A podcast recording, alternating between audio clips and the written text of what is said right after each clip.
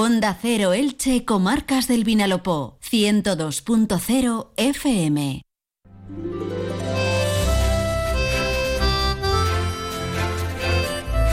Muy buenas tardes, amigas y amigos. Un placer saludarles un día más. Estamos en directo ahora desde nuestros estudios en Elche. Son las 12 y 20 y todavía eh, consternados eh, por la tragedia ocurrida en Valencia, ese incendio en el que todavía trabajan efectivos de rescate eh, tratando de localizar nuevas víctimas. Em, ¿Por qué ocurren este tipo de, de cuestiones? Es decir, nos hemos hemos preguntado el equipo del programa y, también de informativos de esta emisora eh, hasta qué punto estamos seguros en, nuestra casa. Y, vamos a hablar enseguida eh, a través de nuestro compañero David Alberola con eh, todo un experto en esta materia, como es el arquitecto Antonio Macía, que además está especializado en estructuras y materiales de construcción. Después, mm, pues vamos a buscar otro experto en esta ocasión, el jefe de oncología del Hospital Universitario del Vinalopó. No queríamos que terminara este mes de febrero, en el que se ha conmemorado el Día Mundial de la Lucha contra el Cáncer, sin acercarnos a la realidad de esta enfermedad, pero eh, desde el punto de vista fundamentalmente de la prevención. ¿Qué está en nuestra mano hacer eh, para mejorar eh, nuestra salud? Hablaremos de ello, como digo, con, con el jefe de oncología del Hospital Universitario del Vinalopó. Y después, pues vamos a disfrutar de lo mejor de la gastronomía de nuestra tierra. Nos vamos a ir hasta Aspe. Tenemos una sorpresa preparada para ustedes que la van a disfrutar y saborear. Por supuesto, después de las noticias de la una, hablaremos de cine, estrenos y cine clásico con el acomodador y además tendremos la previsión del tiempo para el fin de semana con Jorge Miralles. Así que muchísimas gracias por estar ahí un día más a través del 102.0 en internet en onda o en su aplicación Onda Cero para móvil y tablet. Esta es la hora más bonita del día para mí, las 12 y 22 minutos, por delante una hora y media de radio para compartir con ustedes. Gracias y arrancamos. Hey tú, ahora que no escuchas música ni podcast, ¿cómo es tu mundo ideal? Mm, uno que se adapte a mí, a mi trabajo, familia, amigos, mascota y a todo lo que me hace feliz. El que rentabiliza espacios, donde el balcón o la terraza pueden ser parte de la casa cuando lo necesito. ¿Y el tuyo? Nuevas cortinas de cristal Saxon, fabricadas para tus espacios, pensadas para tu vida. Lo que le faltaba a tu mundo para ser perfecto. Saxon, tu mundo, nuestro universo. Más de uno. Onda Cero Elche, Comarcas del Vinalopó. Maite Vilaseca.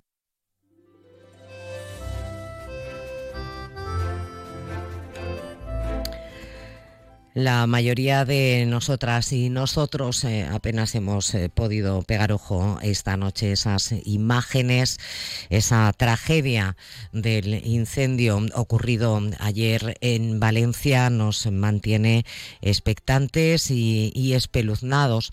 Eh, todavía siguen adelante los trabajos en búsqueda de posibles nuevas víctimas entre los escombros de este edificio, pero ya empieza también esa parte eh, forense, esa parte de investigación eh, de, las causas eh, de la extensión tan brutal de este incendio. Y también nos queda siempre el miedo, ¿no? ¿Estamos realmente seguros en, nuestras casas? ¿Sabemos cuáles son los materiales que se han utilizado o se utilizaron en su momento cuando se construyeron nuestros inmuebles, cuando se construyó nuestra vivienda? Bueno, como siempre ya saben, aquí en el programa, al equipo de Onda Cero nos gusta eh, buscar a los mejores, buscar a los expertos que nos puedan arrojar un poquito de luz sobre lo que ocurre a nuestro alrededor. Y con uno de estos expertos eh, ha hablado nuestro compañero responsable de los informativos, eh, David Alberola, en concreto con Antonio Macia, que entre otros cargos y especialidades en su dilatada trayectoria, como arquitecto, eh, es eh, especialista en estructura de la edificación. David, eh, bienvenido al programa, buenas tardes. creo que, tienes a Antonio Maciano para, para que arroje un poquito de luz sobre, sobre esta tremenda catástrofe. Así es, Maite. Estamos en contacto telefónico con Antonio Maciá, arquitecto ilicitano. Ha sido seis años presidente del Colegio de Arquitectos de la provincia de Alicante y en la actualidad es director de la Cátedra de Arquitectura Sostenible de la Universidad de Alicante. Antonio, muy buenas tardes. Hola, buenas tardes aún con la consternación eh, en el cuerpo, porque las imágenes son terribles, los resultados de ese enorme incendio en un edificio en Valencia que ha afectado a otro que hay contiguo y lo que toca ahora es poco a poco ir analizando lo que ha podido ocurrir, ¿no? Sí, efectivamente, porque las sensaciones que estamos teniendo ahora son tremendas, ¿no? Las imágenes son impactantes y todo lo que se produjo ayer realmente impacta. Y efectivamente, ahora eh, es cuestión de eh, ir analizando, lógicamente, eh, los técnicos que vayan a hacer la peritación y que conozcan el edificio, porque nosotros no, no conocemos el edificio, no conocemos los detalles, pero sí, ahora toca revisarlo todo y sacar un aprendizaje, sobre todo para ver cómo las normativas tienen que ir mejorando, ¿no? A priori qué ha podido pasar, porque la velocidad con la que se extendió eh, el incendio, con la que crecieron las llamas por toda la fachada de ese edificio fue espectacular. Sí, sí, sin duda. Eh, yo creo que cuando sucede una, situación de estas, siempre se suman varios factores. Y yo creo que en este caso, simplemente por, lo que yo he podido ver, eh, em, se han sumado varias cosas. La primera de ellas es que eh, ayer hizo mucho viento. Eso no ayudó. Otra de las situaciones, y quizá la más importante, más allá incluso del uso de los propios materiales, es la normativa en la que, eh, estaba vigente en el momento de, la, de, la, redacción del proyecto de este edificio.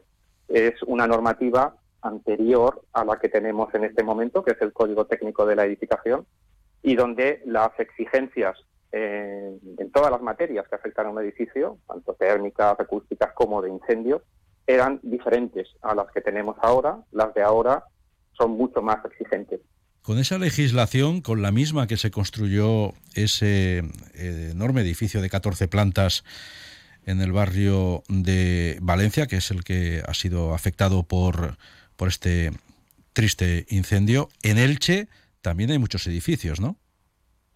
Claro, todos los edificios que sean anterior a, la implantación del código técnico, que año 2006, más las transitorias que, hubo en aquel momento, pues todos los edificios que tienen licencias eh, concedidas con anterioridad a esa fecha, pues lógicamente estaban sujetos a la aplicación de la normativa anterior.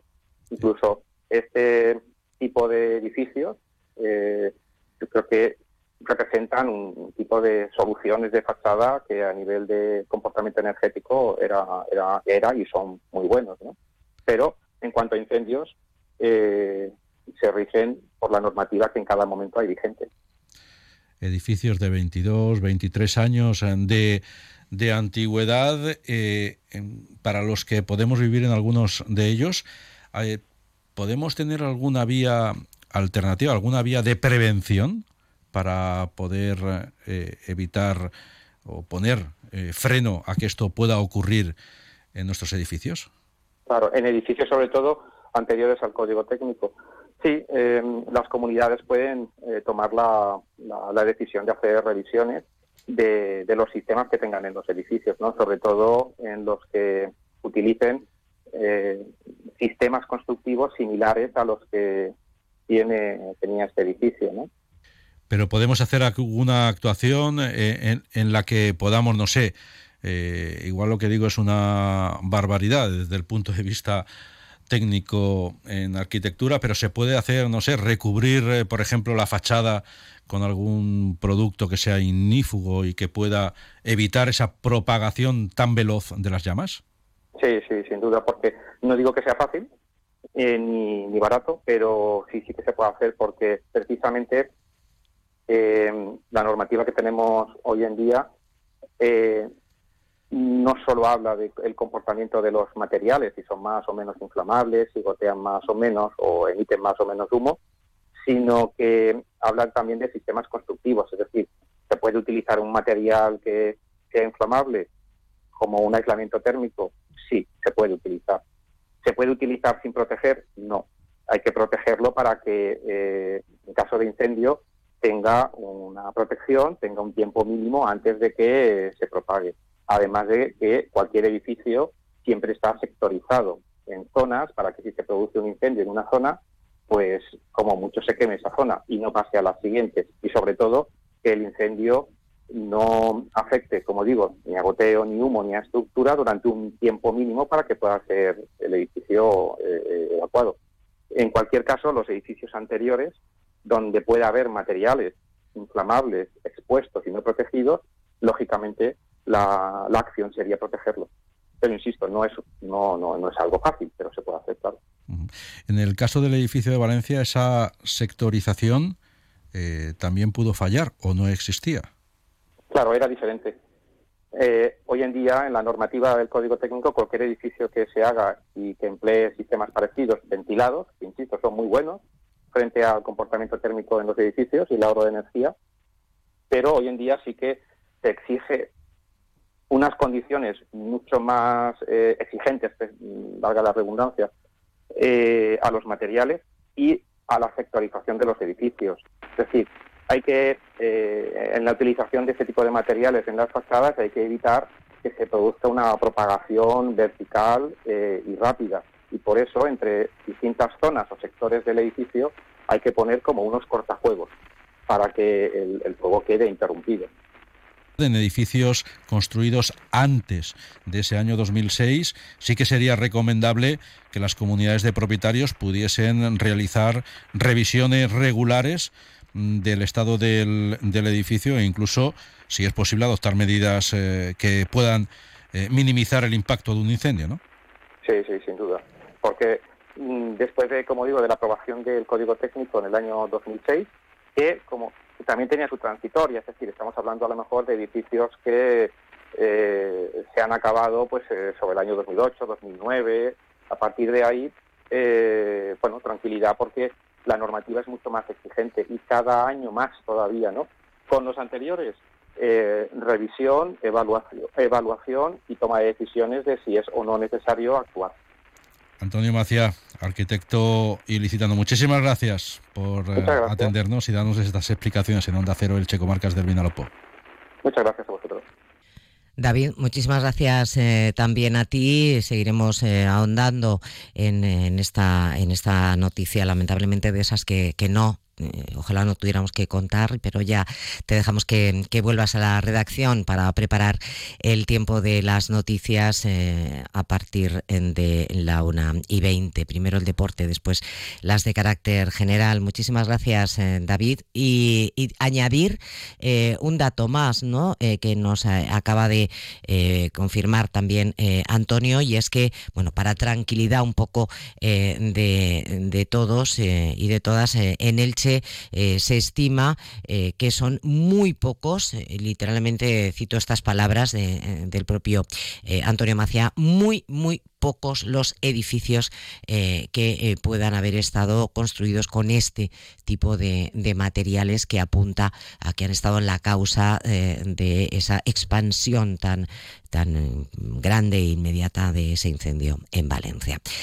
Seguimos, esto es Más de Uno Elche, comarcas del Vinalopó, están en la sintonía y en la compañía de Onda Cero y tras unos consejos vamos a hacer un cambio de tercio. No se vayan hasta ahora. Alquilar con Medina Inmobiliaria es sinónimo de sosiego, serenidad, calma, porque cuidamos de tu hogar como si fuera nuestro tesoro. Y quieres más tranquilidad. En 2023 hemos batido récords de alquileres con un 0% de impagos. Sí, estadística y tranquilamente demostrado. En Medina Inmobiliaria tu tranquilidad es nuestra prioridad. Y nos aseguramos de mantenerla durante toda la duración del alquiler. Inmomedina.com el contenidor marró arriba a més barris i pedanies. Continuem superant nivells. Ja estic també en Altavix. Amb la vostra ajuda, cada vegada més residus orgànics es convertiran en compostatge i Elx serà una ciutat 100% orgànica. Més informació en elxverdaineta.es Recorda, tot el que es descompon, al marró. Un missatge d'UTE Elx i l'Ajuntament d'Elx. Más de uno Elche, comarcas del Vinalopó. Onda Cero.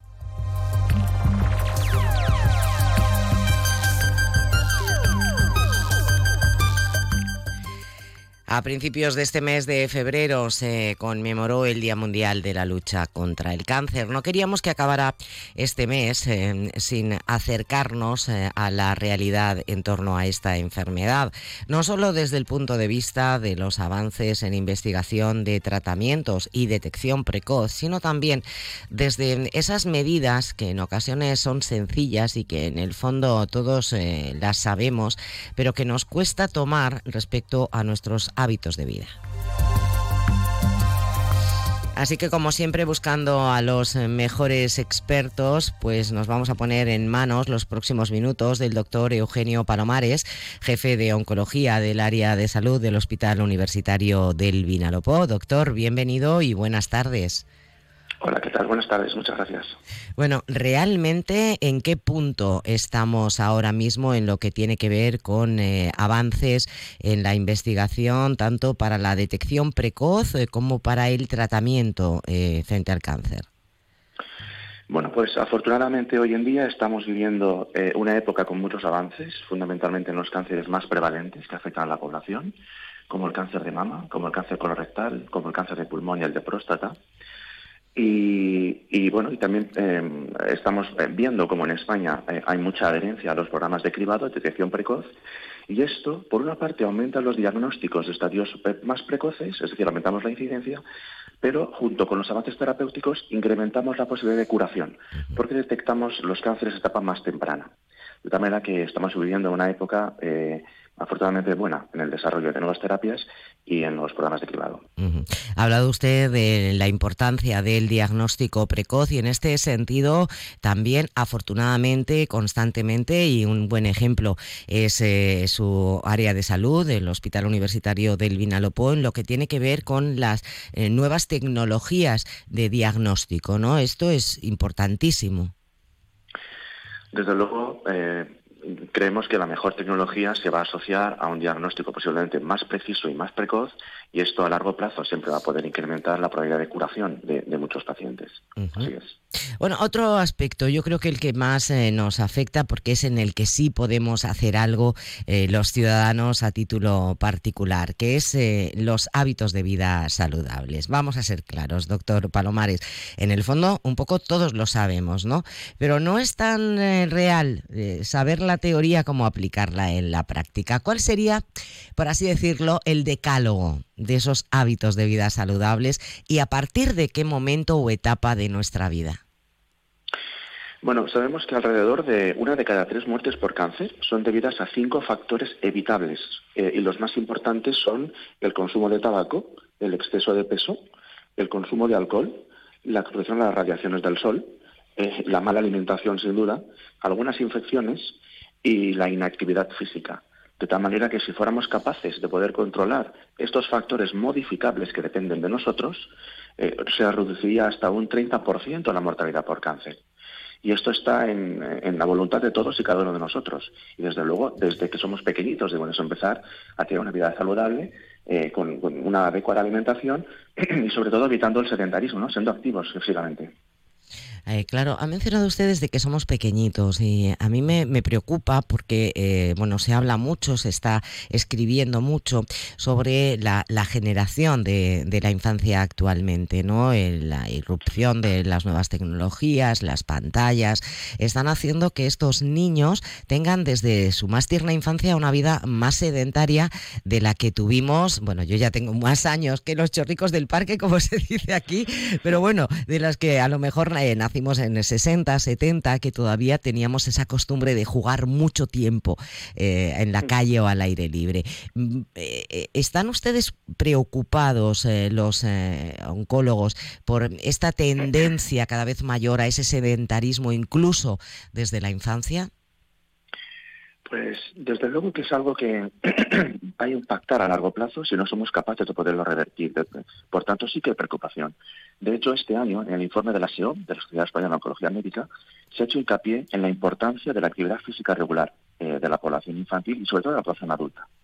Porque en torno al 25% de la población adulta no cumple las recomendaciones de actividad física de la OMS, que es una cosa muy sencilla. Son 150 minutos de actividad de, intensa moderada o 75 de actividad eh, alta, ¿no? ¿Al día, doctor? Eh, a la semana, a la semana. O sea, 150 minutos a la semana tampoco es que nos vaya a robar demasiado tiempo, ¿no? Ah, desde luego. Y como decíamos anteriormente, lo importante es inculcar buenos hábitos desde pequeñitos, en casa, en las escuelas, en los coles, en los institutos. De hecho, yo creo que daríamos más importancia, en lugar de tener una o dos horas de actividad física eh, escolarizada, pues que fuera todos los días, que evidentemente eh, inculcaríamos mejores hábitos de vida sobre los nuestros hijos. Ha mencionado usted eh, los tipos de cáncer sobre los que más eh, se ha avanzado, tanto en la detección como en el tratamiento, y me gustaría saber em, cómo es la afección entre hombres y mujeres, si hay diferencia entre los diferentes tipos de cáncer según el género. Sí, por supuesto. Y también eh, por ello hay diferentes tasas de supervivencia. ¿no? En la mujer, evidentemente, es mucho más frecuente el cáncer de mama, que además se asocia a mejores diagnósticos precoces y más supervivencia a largo plazo. También el cáncer de tiroides, y también se suele detectar más precozmente, más precozmente y también se asocia a mejores tasas de curación. Y le sigue el cáncer colorectal también. En el hombre es más frecuente el cáncer de próstata, el cáncer de pulmón, el cáncer colorectal, que son tumores con un comportamiento clínico un poco más agresivo y que se asocian a supervivencias un poco más bajas. Entonces son las diferencias un poco más, a grosso modo, ¿no? en, la, incidencia a nivel de España. Y respecto a la edad de aparición, porque también, eh, bueno, el último informe, por ejemplo, que nos hizo llegar a MACMEC, sabe usted que es la Asociación de Mujeres Afectadas por Cáncer de Mama, eh, vuelve a reproducir una, una línea que parece que va un poco en aumento, que es la aparición de, en concreto, el cáncer de mama en mujeres cada vez más jóvenes. ¿Esto em, realmente lo constatan ustedes y, en tal caso, a qué es debido? Pues eh, efectivamente es así. Al igual que eh, AMACMEC eh, eh, pudo difundir estos datos, la Sociedad Española de Oncología Médica también en su informe anual de las cifras contra el cáncer evidencia cómo en la población por debajo de los 45 años el cáncer es más frecuente en la mujer. Y habitualmente se, debe al, a más aumentos de cáncer de mama. Ahora mismo estamos en torno a unos 20-25% de los nuevos diagnósticos se producen por debajo de los 45 años y es algo bastante preocupante. Las causas exactas del cáncer de mama eh, no se conocen con certeza. Eh, creemos que están asociadas a nuestro estilo de vida, sin ninguna duda, muchos de ellos, y al hiperestrogenismo. Pero con certeza no hemos llegado a conocer exactamente cuáles son las causas para determinados pacientes en concreto. Por eso lo importante son adherirse a los programas de cribado y estudiar, adelantar estas pruebas de cribado a la población más joven, la población por debajo de los 45 años. Claro, ahí quería yo un poco llegar, ¿no? Eh, yo creo que sea las, las, mujeres que tenemos ya más de más de 50 ya nos hemos dado cuenta o 55 de que no debemos perder ninguna de esas eh, revisiones, que además se nos informa, nos llega la carta a casa, o sea que más cómodo no podía ser, pero también desde las asociaciones de mujeres afectadas se está reivindicando esto precisamente que usted nos dice, ¿no? Que se adelante la edad de inicio de entrada en el en el programa de detección precoz. Sí, muchos de nosotros, muchos de los oncólogos, estamos a, favor de esta corriente de opinión. Esto genera un poco de controversia porque el cribado también, eh, digamos que incrementa la tasa de sobrediagnósticos, incrementa la tasa de falsos positivos y de procedimientos eh, de biopsia y otras exploraciones que muchas veces pueden ser no necesarias para toda la población. Pero yo creo que habría, al menos en la gente joven, que habría que al menos hacer un filtro individualizado por eh, antecedentes familiares de riesgo por antecedentes personales de riesgo e incluso pues, abrir un poco el abanico a, reducir la edad de introducción de las mamografías en la población general. Pues, eh, doctor, mi última pregunta y en un minuto, si es un poco un reto que le planteo. Eh, antes de que termine este mes de febrero, eh, el mes en el que se celebra el Día Mundial contra el Cáncer, ¿cuál sería la reflexión que todos deberíamos hacer y que todas deberíamos hacer? Bueno, en primer paso, en primer eh, lugar, pues hacer un llamamiento a, la conciencia de, la importancia de esta enfermedad. En España cada vez somos más, cada vez vivimos más tiempo y por tanto cada vez estamos eh, con mayor riesgo de poder enfermar. Ah, y creo que es importante que desde pequeños cambiemos nuestro estilo de vida, tengamos una dieta rica en frutas, verduras, legumbres, hortalizas, seamos activos físicamente eh, intentemos evitar los factores de riesgo modificables como el tabaquismo y el alcoholismo y con eso estoy seguro que eh, podemos entre todos reducir la mortalidad del cáncer a largo plazo.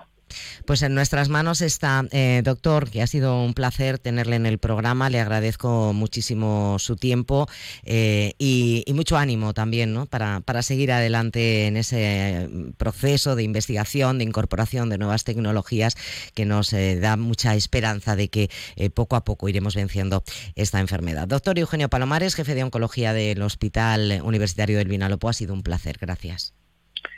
Muchas gracias. Buenas tardes.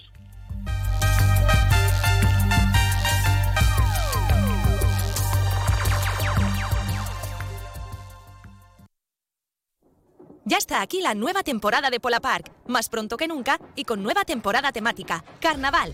Todos los carnavales del mundo en un solo lugar. Las máscaras de Venecia, el color y música de Nueva Orleans o las sambas de Brasil serán algunos de los ambientes que te rodeen en tu día de diversión sin límites en Pola Park. ¿Te lo vas a perder?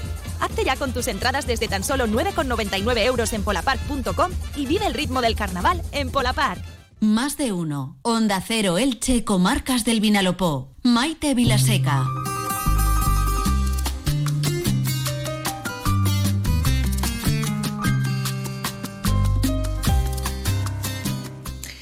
Llegados a este punto del programa, les voy a pedir que eh, tomen sus agendas ¿eh? y se apunten estas fechas, del 24 de febrero al 13 de marzo. Algo bueno, muy, muy bueno va a ocurrir. Y si además ustedes son amantes de la buena cocina y les gusta seguir la actualidad gastronómica, pues esta cita es para ustedes. Llegan eh, los encuentros gastronómicos Alfonso Mira Experience, que además cumplen su edición número 22. Consolidado como uno de los mejores restaurantes de nuestras comarcas, Alfonso Mira vuelve a abrir sus puertas no solo a los clientes, sino también a los mejores chefs de nuestro país. Aquí se van a llegar a reunir cerca de medio centenar de chefs con estrella Michelin y soles Repsol. Estas jornadas eh, que se iniciaron en 2001 ya se han convertido en una auténtica plataforma para explorar y disfrutar de la rica diversidad gastronómica de nuestro país, para seguir aprendiendo y compartiendo con los mejores chefs una experiencia culinaria única. Teo, mira, bienvenido, buenas tardes. Hola, muy buenas tardes. Bueno, cuéntanos, ¿cómo, ¿cómo nos estáis preparando este nuevo Encuentros Gastronómicos? Cumplís ya 22 ediciones y la verdad es que yo sé que tú eres una persona humilde y por eso lo digo yo, pero es que os ha convertido en un auténtico referente eh, de lo mejor de la gastronomía de todo nuestro país. Bueno, la verdad es que, como bien dices, lo afrontamos con mucha ilusión, con, con muchas ganas y también con muchísima responsabilidad de año tras año intentar superar las expectativas de nuestros clientes, invitados y amigos, eh, también con la responsabilidad de acoger y ser grandes anfitriones de nuestra tierra, de nuestra tierra alicantina y licitana, aspense, que es donde estamos, y que no solo eh, se sientan cómodos como en casa, que se sientan parte de, esta cultura, de esta, de esta tierra y, y, por supuesto que también, aparte de venir, cocinar y deleitar a, a, todos mm, los alicantinos y licitanos y también, por supuesto, que conozcan nuestra gastronomía, que conozcan nuestras ciudades y, porque también aprovechan muchas veces y vienen a, a, conocer pues otros restaurantes, nuestra cocina, nuestra gastronomía, otros colegas de profesión y la verdad es que es muy bonito el poder intercambiar opiniones, el poder intercambiar técnicas, el poder hablar de gastronomía, de productos, de recetas y un poco de la identidad de cada región, de cada pueblo y que nos hace tan diferentes y al mismo tiempo eh, pues la gastronomía nos une tanto, ¿no? Une a los pueblos y une a, las personas. Así que eh, esta ha sido siempre la filosofía de estos encuentros gastronómicos, que era y ha sido y sigue siendo, intentar hacer viajar a, a todo eh, este, esta, esta provincia eh, a través de los sentidos, un viaje gastronómico por todo el país y trayendo a cocineros mm, hasta aquí para hacer de la cocina más tradicional y más auténtica de muchas zonas, eh, como puede ser eh, Segovia con su cochinillo, como puede ser eh, la zona del País Vasco con su chuleta, o el atún de Cádiz y de Jerez y de Zara de los Atunes, a cocina muchísimo más actual, más vanguardista y creativa, con la participación de Estrella Michelin, Soler Repsol, una cocina muchísimo más atrevida y que, bueno, pues este año nos trae más de 20 estrellas Michelin, 22 soles Repsol, 18 eh, cocineros en un mismo día representando sus cocinas y sus saber hacer. Así que, resumiendo un poco y a la pregunta que me hacías, pues eso, con mucha ilusión, muchas ganas, ganas de hacer disfrutar a los demás, que esto es lo que nos trae siempre a la familia Mira Bejerano y al restaurante Alfonso Mira, intentar hacer felices a los demás y que disfruten de una oportunidad única, como bien decías, en España, una iniciativa privada eh, que reúna, eh, pues eso, casi 40 cocineros venidos de toda España es algo que solamente en congresos, ferias y demás eh, se da. Así que la verdad es que muy contentos y esperando que, la gente disfrute, sobre todo hacer disfrutar a los demás. Bueno, pues para disfrutar vamos a tener eh, oportunidad mm, desde el primero hasta el último día, porque el, 24 de febrero, es decir, este próximo sábado, tendremos la primera sesión, la primera jornada, cocina creativa con Alfonso Mira, cocina en un menú de, lujo, nuevas creaciones que van a sorprender incluso a los clientes eh, habituales. Y además, con música en directo, o sea que convertís eh, esto en una auténtica fiesta. O sea, el nombre son encuentros gastronómicos, pero yo diría que esto es la fiesta, la fiesta de la gastronomía, la fiesta del buen comer. Sí, sí, la verdad es que sí. La verdad es que no solamente buscamos, buscamos que la experiencia sea una experiencia totalmente redonda, una experiencia 360, el que la gente, no solamente aparte de la gastronomía, el conflicto con la gente, la puesta en escena, la decoración, la temática decorativa, el mobiliario, cada día va cambiando el escenario donde se van desarrollando todos los eventos. Es un esfuerzo brutal que gracias a, colaboradores, a empresas y, patrocinadores que nos ayudan, podemos hacer que día tras día vaya cambiando el escenario a nivel de puesta en escena, mobiliario y, cada temática tenga un, tema relacionado, pues eso, no solamente con la cocina, sino también con la decoración, la puesta en escena y, con la música, por supuesto.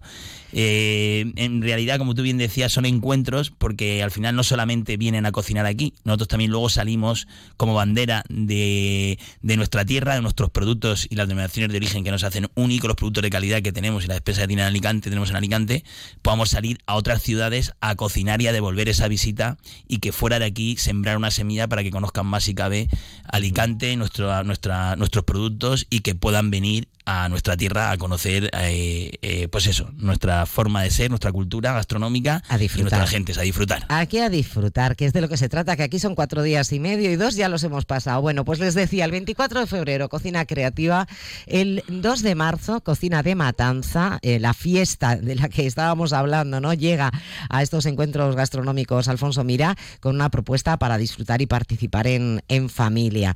bueno, desde la elaboración de embutido, calzotada, parrillada y muchas sorpresas. El 8 de marzo, ojo a esto, Cocina Navarra, el Día de la Chuleta. Mm, quien hemos tenido oportunidad de estar en Navarra sabemos cómo se trabaja en Navarra la carne de vaca y eso es una barbaridad y un lujazo poder tenerlo aquí mismo en Aspe. El 9 de marzo, cocina malagueña con los mellizos, eh, que creo que van a preparar una espetada de lubinas asadas y además lo van a hacer así a, pecho descubierto, ¿no? Sí, sí, la verdad es que llevan, esta es la tercera, el tercer año que llevamos a cabo esta locura porque es hacer 400, más de 450, en este caso, lubinas al espeto, al unísono. Eh, se convierte en un 50 metros de espeto lineales al momento, asando lubinas eh, para individuales para cada comensal. Y la verdad es que es algo único Seguimos el 10. Cocina fusión, menú a 18 manos. Explícanos esto. Bueno, pues aquí finalmente serán 20 manos. Eh, son 10 cocineros venidos de diferentes puntos geográficos de, la, península. Cuatro de ellos de nuestro entorno, de la provincia de Alicante. Eh, y vendrán pues desde Barcelona, Navarra, eh, vienen también de Madrid. Y ya pasamos a una cocina mucho más creativa, elaborada, como veis hay cocina para todos los gustos, desde la chuleta, el pescado y aquí una cocina de autor, una cocina creativa que creo va a ser unos días a todos aquellos amantes de foodies y gastronómicos que quieran sorprender creo que va a ser uno de los días más potentes a nivel de, de, sorpresa gastronómica en cuanto a elaboración, relación calidad-precio. Claro, luego llegará el 11 de marzo y ahí ya es donde tenemos el menú elaborado a 34 manos, 17 de los mejores cocineros de nuestro país, 20 eh, estrellas Michelin, 22 soles Repsol, que van a cocinar eh, un menú degustación B de 17 platos. Bueno, esto claro. Esto es la alborada de Ilicitana de fiestas de aquí. Esto ya la lo, más, lo, más, grande. La, más grande. bueno, sí, finalmente serán 18 un plato, un cocinero O sea, que es más difícil todavía, 36, 36 manos, 18 cocineros. Eh, bueno, pues imaginar, ¿no? Eh, tenemos la suerte y bien conocemos todos eh, a la familia y a este gran restaurante que tenemos aquí en esta, en esta ciudad, como es La Finca y Susi Díaz, con una estrella Michelin. bueno, que, que a decir, que no sepáis los que habéis estado, espectacular, la mejor embajadora que puede tener la provincia de Alicante y Elche. y bueno, pues imaginarse eh, esta magnitud de 18 cocineros venidos de diferentes zonas geográficas, llegar hasta un restaurante no conociéndolo, teniendo que hacer un plato para 80 personas. Eh, una oportunidad única, única, porque si vamos a un restaurante estrella Michelin, un menú de gustación que puede estar entre 100 y 140 euros, bebida aparte, y tenemos la suerte de probar 18 cocineros sin tener que viajar hasta otros sitios, invertir tiempo, invertir viajes y demás, pues es una oportunidad única e irrepetible, y que no se va a volver a dar. Todos los años hacemos esto, pero nunca son los mismos actores. Y, la verdad es que es algo pues que no se repite, no se vuelve a, a suceder ni aquí ni en ningún otro lugar. Y la verdad es que la gente viene, y ese es el caso, viene gente de León, tenemos reservas de León, reservas de Jerez, reservas de Madrid, de Valencia, no solamente para el Día de Estrella Michelin, sino ya hay mucha gente, tenemos más de, un grupo total de 30, 40 personas de diferentes puntos geográficos que vienen hasta, hasta Alicante, se hospedan aquí en Elche, están en Aspe, y durante tres días vienen a comer y luego pasean y conocen nuestra tierra y conocen Elche y sus gentes. Qué maravilla. Bueno, pues eh, eh, yo les decía que tomaran buena nota en sus agendas, espero que lo estén haciendo, porque esto no ha quedado aquí, que va. El 12 de marzo, cocina segoviana, el día del cochinillo. Vamos, viajamos a Segovia sin tener que movernos de la mesa de Alfonso Mira. Y el 13 de marzo volvemos para los amantes del pescado con la cocina ronqueo de, de atún rojo. ¿Qué es ronqueo? Perdona la ignorancia. El ¿eh? ronqueo A mí me gusta comérmelo, pero luego los términos no me los conozco todos. Bueno, pues el ronqueo es un despiece del atún, sin más, solo que el ronqueo se le denomina porque eh, antiguamente y a día, y a día actual eh, se hacen con, con cuchillos e incluso en algunos casos en antiguamente pues otro tipo de cuchillos tipo espadas y tal y cuando hacen el corte del lomo superior del atún al, al rozarlo con la espina del atún hace un hace un tra, tra, tra, tra, tra, tra, de ir arrastrando. Y evidentemente, pues eso, se va a hacer un despiece delante de todos los invitados sobre las 12 del mediodía se probará alguna de las piezas en crudo para que puedan probar pues eso la parte grasa de unas zonas de otras y luego evidentemente se cocinará un menú monotemático todo de atún con cocineros evidentemente venidos de Jerez de Cádiz de Zara de los Atunes de la zona del sur de España que quién mejor que ellos que conocen este producto y también con alguna participación de algún cocinero de otras zonas como pues en este caso el anfitrión Alfonso Mira que cocina todos los días porque aparte de su menú pues él está presente en todos los menús con un plato mínimo y de algún cocinero más de, aquí del entorno y de nuestra, de nuestra provincia. ¿Cómo podemos eh, apuntarnos? No sé si quedan plazas, no sé si está todo reservado. ¿Dónde podemos hacer nuestra reserva? ¿Cómo? pues a ver, eh, para hacer las reservas podemos hacerlo a través de nuestra web, alfonsomira.com. A través de ahí todas las temáticas cada uno de los días y pueden hacer la reserva directamente por esta plataforma. Y también eh, pues si quieren llamando al restaurante y em, haciendo un pago eh, previo, pues, eh, pues bien mm, por, por Bizum, hay diferentes formas de, de, hacerlo, ¿no? Lo único que decir, bueno, porque sí que es cierto que ya hay tres, cuatro días que ya está a tope, porque hemos tenido la suerte y la confianza después de 22 años, que esto quiero agradecer enormemente a todo el público, a todos los clientes y a todos los amigos que, que confían plenamente en, en, Alfonso Mía día tras día, no solamente en estos encuentros, y que han hecho que sin salir los menús, sin salir los vinos, y solamente el precio y la temática, por muchos de los días haya estado lleno es compartir y son encuentros, encontrarnos con la gastronomía, encontrarnos con amigos, encontrarnos con la amistad y encontrarnos, eh, pues eso, libres y con ojos de niño para aprender todo lo que podamos, todos. Enhorabuena a disfrutarlo y a vivirlo con esa intensidad con la que nos lo has contado. Un placer. Gracias. Gracias Teo. a vosotros, muy amable. Elegir y ahorrar va contigo. Ahora en Carrefour y Carrefour.es. Costilla de cerdo Carrefour a 5,49 euros el kilo. O calabacín a 1,59 euros el kilo. Carrefour. Aquí poder elegir es poder ahorrar. Es la una de la tarde, mediodía en Canarias.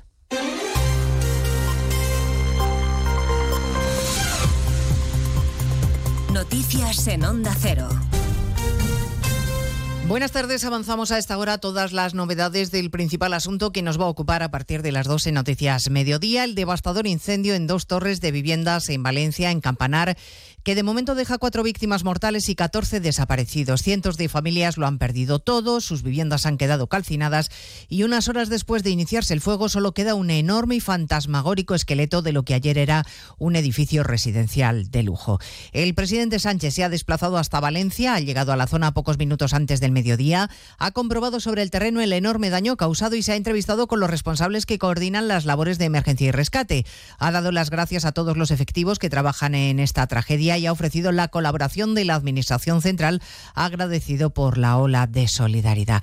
Escuchando a Sánchez en el puesto de mando, pendiente de cualquier novedad, está Juanjo Tobar.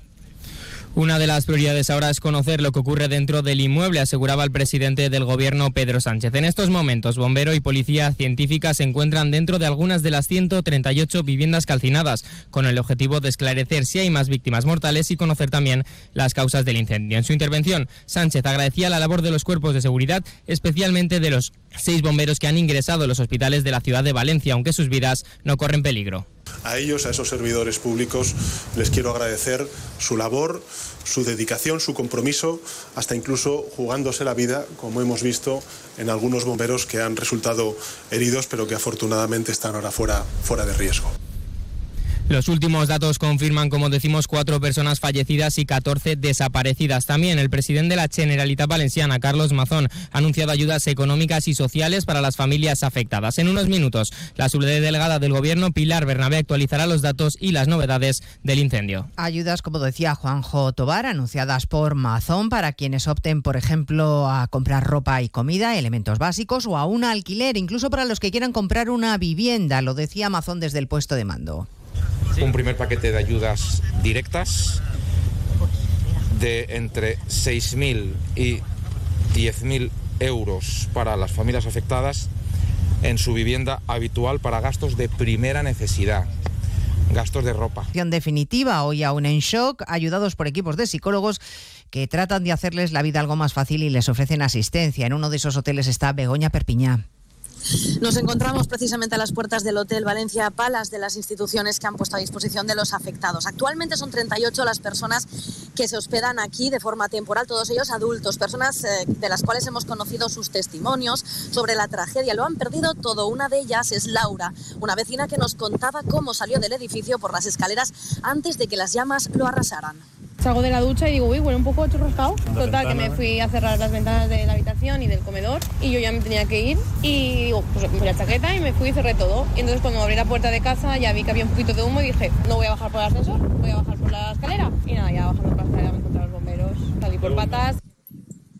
Además, el ayuntamiento ha puesto a disposición de los afectados las 131 viviendas que ha adquirido recientemente de nueva construcción el ayuntamiento y que se encuentran en el distrito de Patraix. Bueno, a partir de las dos les contaremos lo que se va conociendo de las causas de este devastador incendio que se extendió rápidamente. La probabilidad que cobra más fuerza a la espera de la investigación es la de que algún material utilizado para revestir la fachada, como saben, fuera altamente inflamable. Esta mañana en más de uno, la vicepresidenta del Colegio de Ingenieros Técnicos, Esther Puchades, confirmaba que son materiales que ya no se utilizan porque la normativa ha cambiado. Eh, los materiales que ahora se ven y que se pueden consultar en este momento en, en Internet sobre mm, el aplacado de fachada de aluminio, composite y demás, eh, habla de otro tipo de composición y, y frente al fuego mucho más estable, desde luego. Este será, desde luego, el asunto principal que abordaremos en Noticias Mediodía y también analizaremos el informe de la Fiscalía Anticorrupción que forma parte del sumario del caso Coldo. Acaba de trascender ese informe.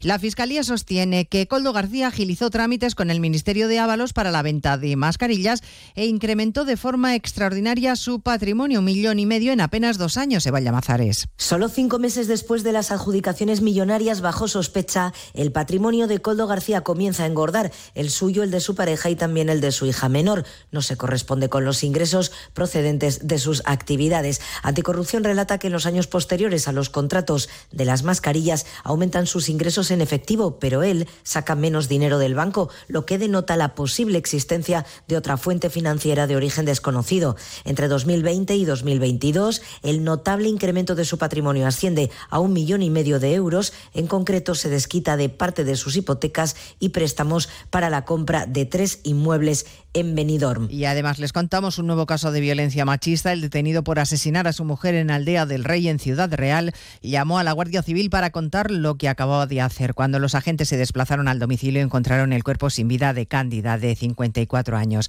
Es la cuarta mujer en lo que va de año. El niño de ambos, de 8 años, estaba en el colegio. De todo ello hablaremos en 55 minutos cuando abordemos la actualidad de esta mañana de viernes 23 de febrero. Elena Gijón, a las 2, Noticias Mediodía.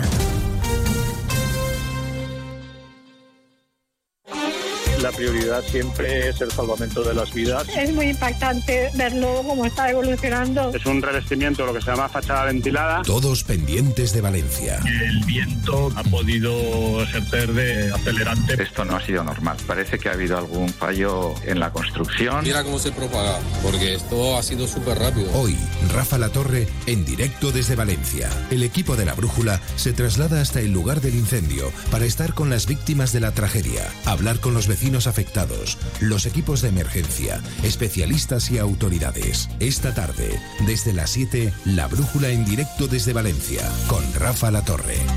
Onda Cero, tu radio.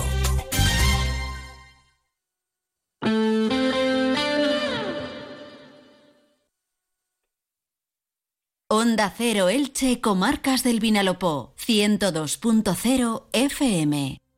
Ven a Milar del 22 al 26 de febrero y ahórrate el 21% de IVA en una selección de electrodomésticos de las mejores marcas. Teles, lavadoras, frigos, móviles y mucho más con un 21% de descuento y todos los servicios de Milar. Del 22 al 26 de febrero, ahórrate el 21% del IVA solo en Milar. Llega a Elche nuevo centro de mayores Casa Verde. El centro cuenta con unidades específicas de atención a demencias, cuidados y de rehabilitación. Un ambiente acogedor con habitaciones individuales y una amplia terraza donde disfrutar del aire libre, relajarse y socializar. Centro Casa Verde Elche, Avenida de la Libertad 133. Reserva tu plaza. Casa Verde, más de 30 años de servicio cuidando de lo más importante. casaverdemayores.com Más de uno. Onda Cero Elche, Comarcas del Vinalopó. Maite Vilaseca.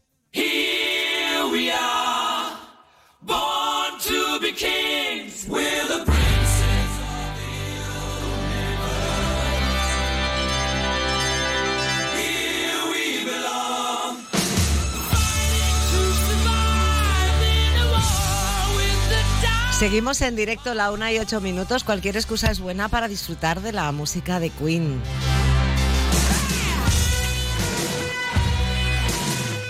Bueno, y este tema que es una auténtica pasada, es una, es una locura. Nos lo ha pedido nuestro acomodador, esta Princess of Universe, eh, porque, bueno, él sabrá por qué, la verdad, les confieso.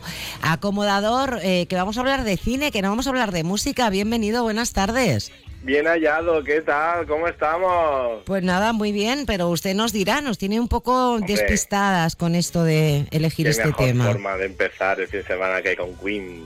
¿Se ha puesto usted de acuerdo con el señor Martínez para estas cosas?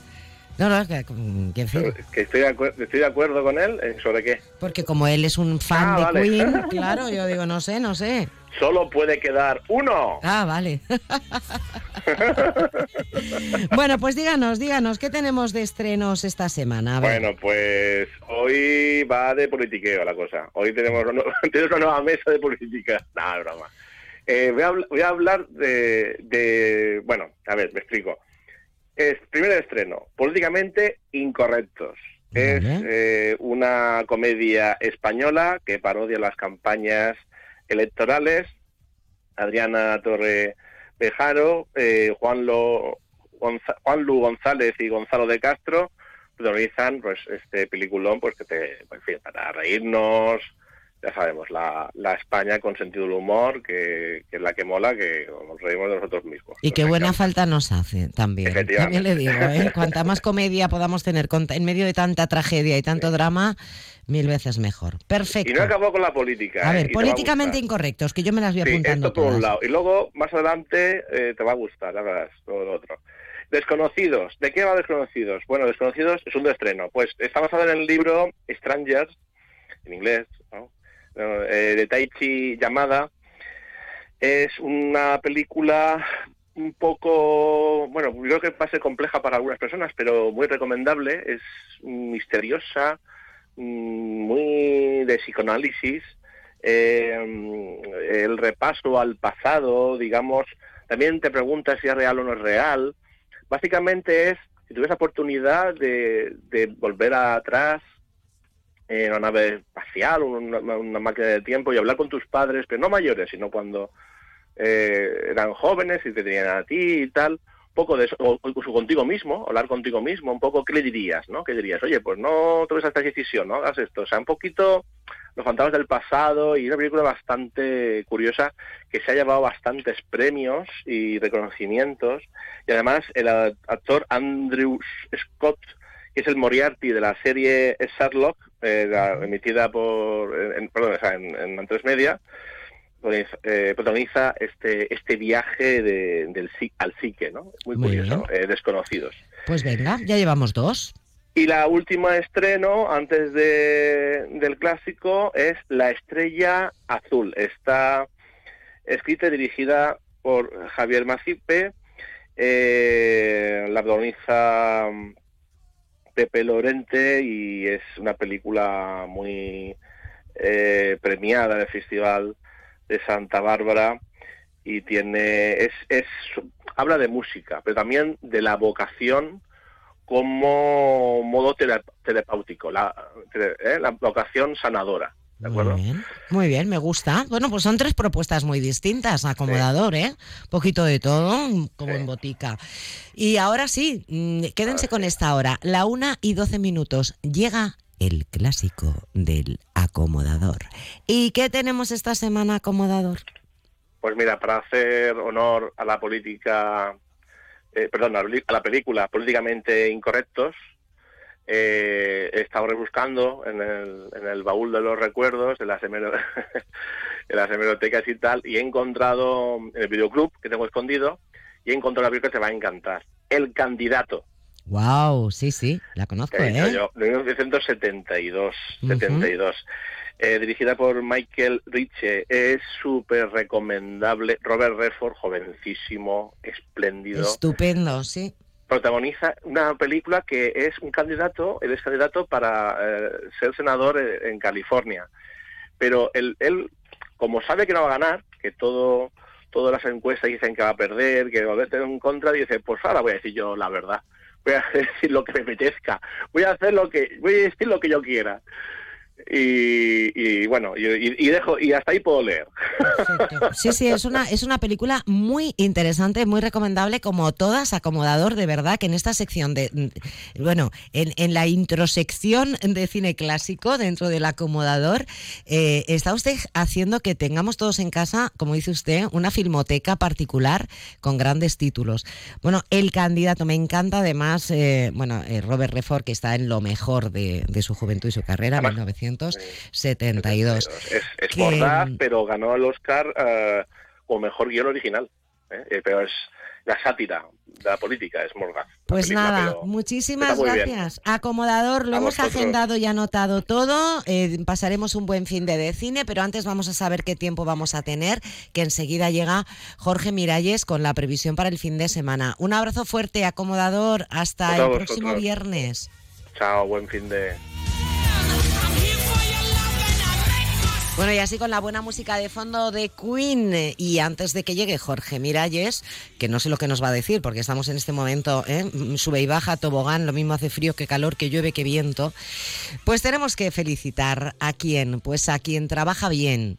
Y es que desde Onda Cero Elche Comarcas del Vinalopó queremos felicitar a todo el equipo de Grupo Antón Comunicación por su evento celebrado ayer en el Centro de Congresos de Elche, donde homenajearon a sus fundadores, eh, dos grandes, Antonio Antón y María Teresa Pontes. Fue un encuentro para repasar pasado, presente y sobre todo el futuro de la comunicación y la publicidad desde esta empresa decana en este sector en nuestra comunidad. Grupo Antón aprovechó además para presentar la publicación Historia Viva de Grupo Antón, un homenaje a la historia de la publicidad y a sus fundadores. Un evento dirigido al tejido empresarial, autoridades, proveedores, asociaciones y medios de comunicación que contó con asistencia de más de 400 personas. Y es que desde 1961, cuando surgió Publi Antón de la mano de Antonio Antón y María Teresa Puntes, hasta los nuevos retos a los que se enfrenta la publicidad del presente y el futuro hay un largo camino recorrido. Ahora Maite y Pepe Antón dirigen la agencia que ha celebrado su 60 aniversario. El encuentro celebrado ayer además fue un reconocimiento a los cuatro pilares fundamentales del grupo, las personas, los proveedores, los clientes y el compromiso social. Así lo destacó Pepe Antón Quiñones, director comercial de la agencia y tercera generación ya de esta familia que sigue asumiendo nuevos retos. Lo dicho, nuestra enhorabuena Grupo Antón Comunicación, que os queremos un montón y aquí ya sabéis que también tenéis vuestra casa. Gracias por invitarnos. Enseguida, ahora sí, Jorge Miralles, vamos con ello. Electrofred les ofrece la previsión del tiempo para las próximas horas en Elche Comarca.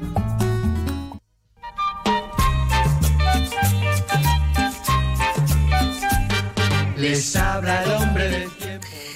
Pues por supuesto, tenemos que contar con nuestro hombre del tiempo, Jorge Miralles, los viernes, eh, para saber cómo se va a portar meteorológicamente hablando el fin de semana. Así que, Jorge, sin más demora, mm, como estamos en esta especie de vaivén y tobogán que no sabe uno lo que se va a encontrar después del calor de ayer, hoy bajan las temperaturas, ¿qué va a pasar a partir de esta tarde? Bueno, pues lo, más destacable va a ser el viento y la bajada de las temperaturas. No, no, si no nos falta detalle, o sea, lo mismo hay viento, porque vaya madrugada también de viento, ¿eh?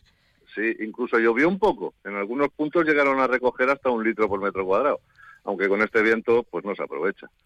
Eh, mañana eh, vamos a tener un día bastante, bastante frío. Eh, seguramente no vamos a pasar de los 16 grados, aunque haga un día soleado, y como va a aumentar el viento, seguramente mañana en las horas centrales, primeras horas de la tarde, las rachas del viento de poniente van a superar los 70 kilómetros por hora, quizá por bastante.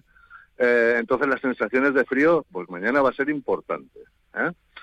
nos levantaremos con una temperatura en torno a los 9 grados, pero con viento, como digo, todo el día bien venteado.